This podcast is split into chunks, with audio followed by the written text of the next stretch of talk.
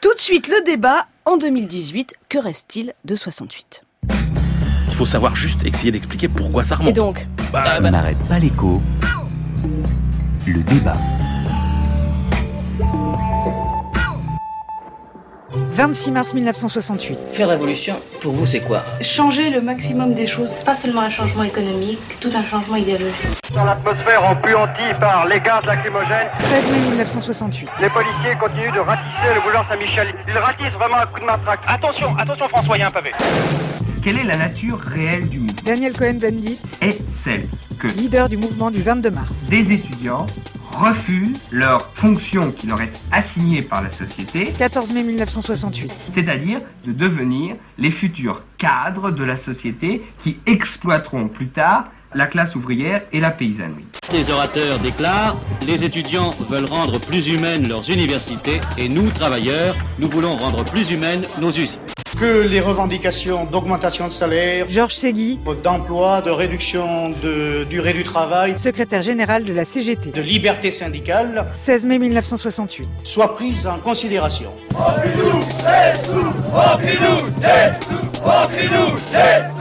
Depuis trois jours, les ouvriers occupent l'usine Sud-Aviation de Nantes-Bougnay, consignant la direction et les cadres dans leurs bureaux. Les ouvriers de Renault, comme ceux de Sud Aviation à Nantes, occupent les usines. L'usine de Boulogne-Billancourt est occupée après celle de Fla. Il n'y a pratiquement pas de secteur qui ne soit pas touché et certains sont complètement paralysés, les charbonnages par exemple, et surtout tous les transports. J'ai été mandaté par les chefs d'entreprise de ce pays pour m'adresser à vous. Paul Huvelin, Si cette situation se prolongeait, président du CNPF, elle ne manquerait pas d'avoir sur notre économie les conséquences les plus graves. 23 mai 1968. Pour l'avenir, c'est votre niveau de vie, ce sont vos emplois qui seraient en cause. Après deux jours de négociations tendues au ministère des Affaires sociales, 27 mai 1968. un protocole d'accord est intervenu entre les syndicats, le patronat et le gouvernement. Nous sommes arrivés Georges Pompidou, à un accord. Premier ministre. D'abord sur le SMIC, salaire minimum garanti, qui sera porté à 3 francs au 1er juin 1968. Ensuite sur les salaires, les salaires réels étant augmentés au 1er octobre à 10%, également a été accepté un texte concernant la réduction de la durée du travail. Christian Chavagneux. D'abord, une question. Mais 68, on l'analyse comme un spasme sociétal qui devient politique. Est-ce que vous, vous voyez une dimension économique euh, à prendre en compte? Oui, mais 68 pour moi c'est vraiment c'est la fin de la période d'après-guerre qui a installé la France dans euh, on peut dire un cercle vertueux de croissance euh, répétée. Pourquoi? Au sortir de la guerre, faut juste rappeler que les syndicats étaient du bon côté, pardon, et donc ils sont forts et le patronat et ses représentants sont été du mauvais côté, donc ils sortent faibles. Les syndicats sont très forts. Qu'est-ce qu'ils font les syndicats forts? Ils demandent du pouvoir d'achat. Et vous avez des secteurs leaders du style l'automobile qui donnent de grosses augmentations de salaire. En 1950, qu'est-ce qui s'est passé? La loi de 50 généralise les hausses de salaire dans une entreprise, un secteur, à toute la branche. Donc ça, c'est ce qui s'est passé dans les années 50. Une fois que vous avez ça, vous avez des accords nationaux. À l'époque, ça marchait bien, les relations entre l'État, les syndicats de salariés, les syndicats de patronat. Quand vous avez un accord dans une branche qui marche bien, style l'automobile, les hausses de salaire vont dans toute l'économie. D'accord? Donc là, vous avez du pouvoir d'achat énorme euh, qui vient des salaires, qui vient des salaires. Se rajoute à ça en 1950 la création du SMIG, hein, qui euh, Le donne salaire minimum voilà, interprofessionnel de, de euh, garantie qui Oui. vient encore donner un salaire bah, minimum. Et puis le, le, le fameux État-providence, hein, quand on était à la fin des années 30, l'État-providence c'est 5% des revenus. Quand on est en 1960, c'est 25% des revenus. Donc des salaires, de l'État-providence, le SMIC, les gens ont un pouvoir d'achat énorme. Qu'est-ce qu'ils font? Ils dépensent, les entreprises sont contentes, elles investissent, elles font des gains de productivité énormes. Et comme elles font des gains de productivité énormes, elles les redistribuent en partie aux salariés avec des hausses de salaire. Et le truc boucle Non, comme mais ça. tout va, donc cercle vertueux complet, quoi. Cercle vous êtes en train de me dire. Alors, alors, oui. on, on On- verra, on verra qu'il y a des mais cercle vertueux, que fait 68 là-dessus? 68 vient ajouter encore de l'huile dans les rouages du cercle vertueux. Pourquoi? Parce qu'on a les fameux accords de Grenelle qui donnent une augmentation du SMIC de 35%. Donc pour le bas euh, de la distribution, on a une forte hausse de salaire. Ça se traduit par quoi? Une hausse générale de 10% dans l'économie. Et donc la machine à donner du pouvoir d'achat continue. Et puis on renforce encore le pouvoir des syndicats. Ça c'est la loi de décembre 68 qui donne la le droit aux syndicats d'être présents dans les entreprises. Aujourd'hui c'est naturel d'avoir un syndicat les entreprises. C'est la loi de décembre 68. Donc avec 68, ne fait que rajouter euh, du carburant dans le moteur de l'économie vertueuse des années 60. Emmanuel Le Chip, c'est comme ça que vous voyez 68 Non, j'ai pas tout à fait la même euh, vision. Alors c'est vrai que la France de 1968, sur le plan économique, euh, en surface, hein, la mer est calme. Euh, D'ailleurs, vous avez euh, Plus que calme, ouais, elle est belle. Alain Chevalier en janvier 69 dans la Revue des Deux Mondes qui commence un article en disant c'est avec une tranquille sérénité que le gouvernement français aborde euh, 1968, hein, parce qu'effectivement il y a 5% de croissance par an, comme en Allemagne et au Japon. Il y a pas d'inflation, il y a que 2% euh, de chômage, il y a euh, pas de dette publique. On a une population qui prospère quand même terriblement. hein. Si vous prenez entre 1950 et 1968, la proportion de ménages qui n'ont pas de, de voiture, qui n'ont pas de télé, qui n'ont pas de frigo ou de machine à laver est divisée par 3. Ouais, c'est le revenu par habitant augmente de 40% entre 60 et euh, 68. Et d'ailleurs, ça va tellement bien que euh, en 68, on fait plein de réformes par ordonnance, comme Emmanuel Macron aujourd'hui, et des réformes comme la modernisation des circuits commerciaux, la réforme du crédit, euh, la régularisation des marchés financiers, la généralisation de la TVA, de l'intéressement et de la participation.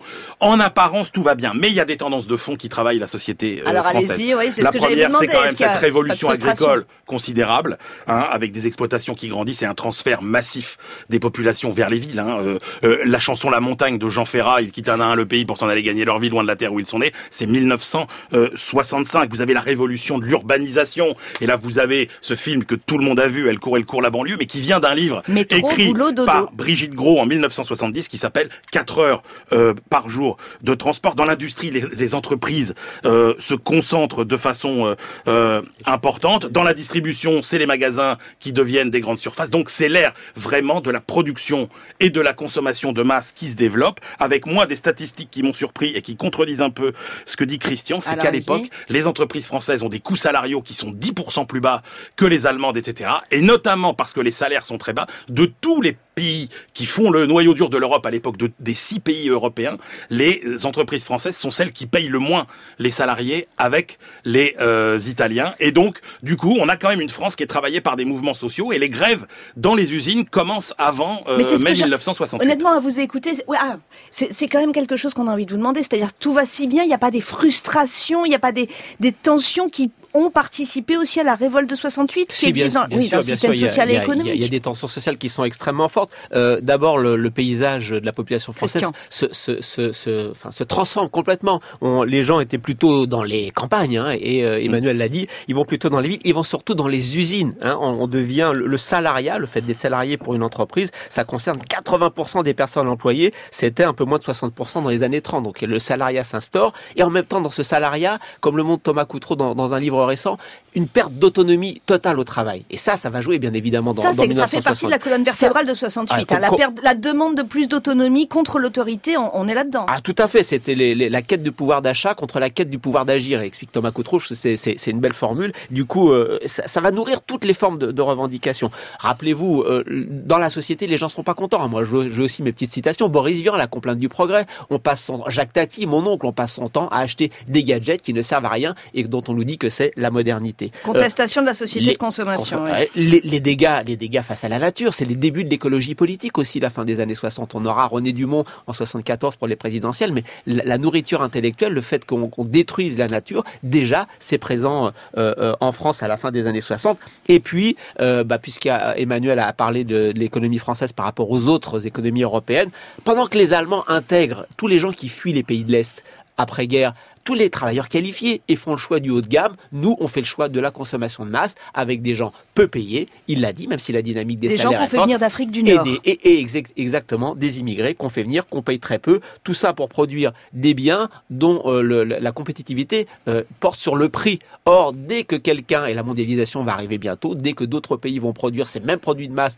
à un prix moins cher, on va se faire avoir. Emmanuel de Chypre. Oh, on- J'en rajoute une couche avec Jean Ferrat. Il, Ah. il parlait des usines. Christian, Mamo, Mamo, mais elle joue pas les starlettes, elle met pas des lunettes de soleil, elle travaille en usine à Créteil. Voilà, on travaille en usine. Et si vous reprenez les chiffres de Thomas Piketty, vous découvrez quoi sur les inégalités? Eh bien que le moment où en France les inégalités euh, salariales sont les plus fortes, c'est en 1967.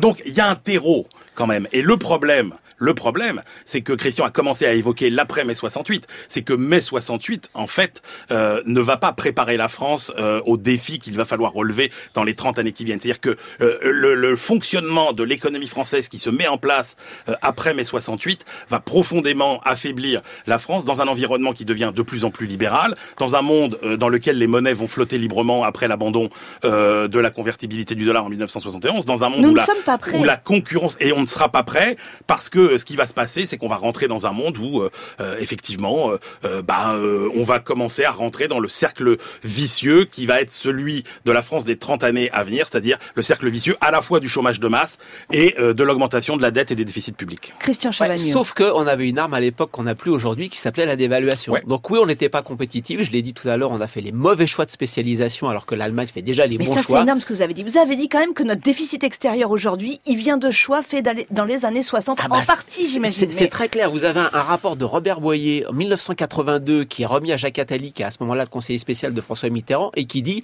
notre dégradation de l'industrie française, elle date des années 60. Du choix de faire venir des immigrés pour faire des produits pour faire peu des produits sophistiqués. Exactement, à bas prix, et qu'avec la mondialisation, on va se faire avoir par les autres. Donc ça, de, de ce point de vue, je suis entièrement d'accord avec Emmanuel. Par contre, euh, avec la dévaluation, encore une fois, on arrive à s'en sortir, et c'est dommage qu'aujourd'hui on puisse pas utiliser de nouveau cette arme. Je suis aussi d'accord avec Emmanuel en disant que euh, les inégalités étaient très fortes à la fin des années 60, et ça va jouer après. Hein. Alors on est, quand vous regardez les, les chiffres de Thomas Piketty, la période euh, 60, enfin 83 euh, jusqu'à 2016, jusqu'à aujourd'hui, c'est la période de remontée des inégalités. Elles étaient fortes à la fin des années 60, elles vont un peu baisser et elles vont complètement exploser après. Elles sont quand même moins fortes en 2018 qu'en 68, on est d'accord alors un, un- un tout petit peu parce que vous Ah. avez euh, vous avez euh, la part du revenu détenu par les 10% les plus riches en 1968, euh, elle est de elle est à 38% aujourd'hui d'après les chiffres de Piketty, elle à 33%. Donc euh, on est à peu près au même niveau mais il y a eu de la dynamique entre les deux. Et puis il y a quand même une chose importante, c'est que j'ai été surpris par ce par ce chiffre, vous savez qu'en en 2017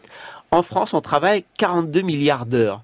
Et en 1960, vous savez combien on travaillait d'heures? 42 milliards d'heures. Exactement le même niveau. Qu'est-ce qui s'est passé? Alors, que l'emploi est passé de 20 millions à 28 millions de personnes. Qu'est-ce qu'on a fait? Ça veut dire quoi? Que le volume de travail total, il varie peu, et il n'y a que le partage du travail qui a permis de créer des emplois. Emmanuel Le Bah, illustration concrète d'un des héritages négatifs, j'ai envie de dire, de, euh, de 1968 et qu'on voit aujourd'hui avec ce qui se passe à Air France ou à la SNCF, c'est euh, que les accords de Grenelle ont profondément ancré dans la société l'idée que le dialogue social, euh, ça se passait au niveau interprofessionnel, au niveau des ministères, au niveau de la branche, et que ça ne se passait pas dans l'entreprise. Et on voit aujourd'hui à quel point la défaillance de la qualité du dialogue social dans l'entreprise aujourd'hui, et qui coûte très cher à beaucoup d'entreprises euh, en France, est aussi un des héritages de mai 1968. Ouais, sauf, sauf qu'en même temps, c'est c'est pas complètement faux, mais sauf qu'en même temps, à l'époque, dans les années 60 et jusqu'en 68, social rime avec économique et profit et salaire sont solidaires, et ça, on n'arrive plus à le faire aujourd'hui. C'était une France redistributive, une économie redistributive, hein, c'est ça que vous... et en plus vraiment on avait des gains de productivité les entreprises avaient du grain à moudre et elles ne comme aujourd'hui contrairement aujourd'hui elles ne les conservaient pas en profit elles acceptaient l'idée que il faut redistribuer vers les salariés pour pouvoir avoir de la demande pour pouvoir investir et le fait que profit et salaire étaient solidaires c'était vraiment vraiment le vrai avantage des années 60 Moi, ce qui m'a, en, en- faisant la documentation sur ce, ce débat, ce qui m'a intéressé, c'est évidemment la, les grandes différences. Les grandes différences, c'est le salariat qui augmente. Là, vous avez dit 80% de salariés. Ouais, tout à fait, et ouais. maintenant, la précarité et puis la place des femmes. À peu près l'essentiel de l'emploi créé depuis ce temps-là a été euh, dévolu au- à l'entrée des Ah femmes bah- sur le marché du travail, Christian. En 68, on avait 45% de femmes qui travaillaient, aujourd'hui 80%. Mais les écarts de salaire étaient déjà importants et le, sont, et le reste encore aujourd'hui. Christian Chavagneux et Emmanuel Le Chypre, nos débatteurs du Maguet. Merci à vous, on a déjà hâte de vous retrouver samedi prochain. Eh ben nous aussi.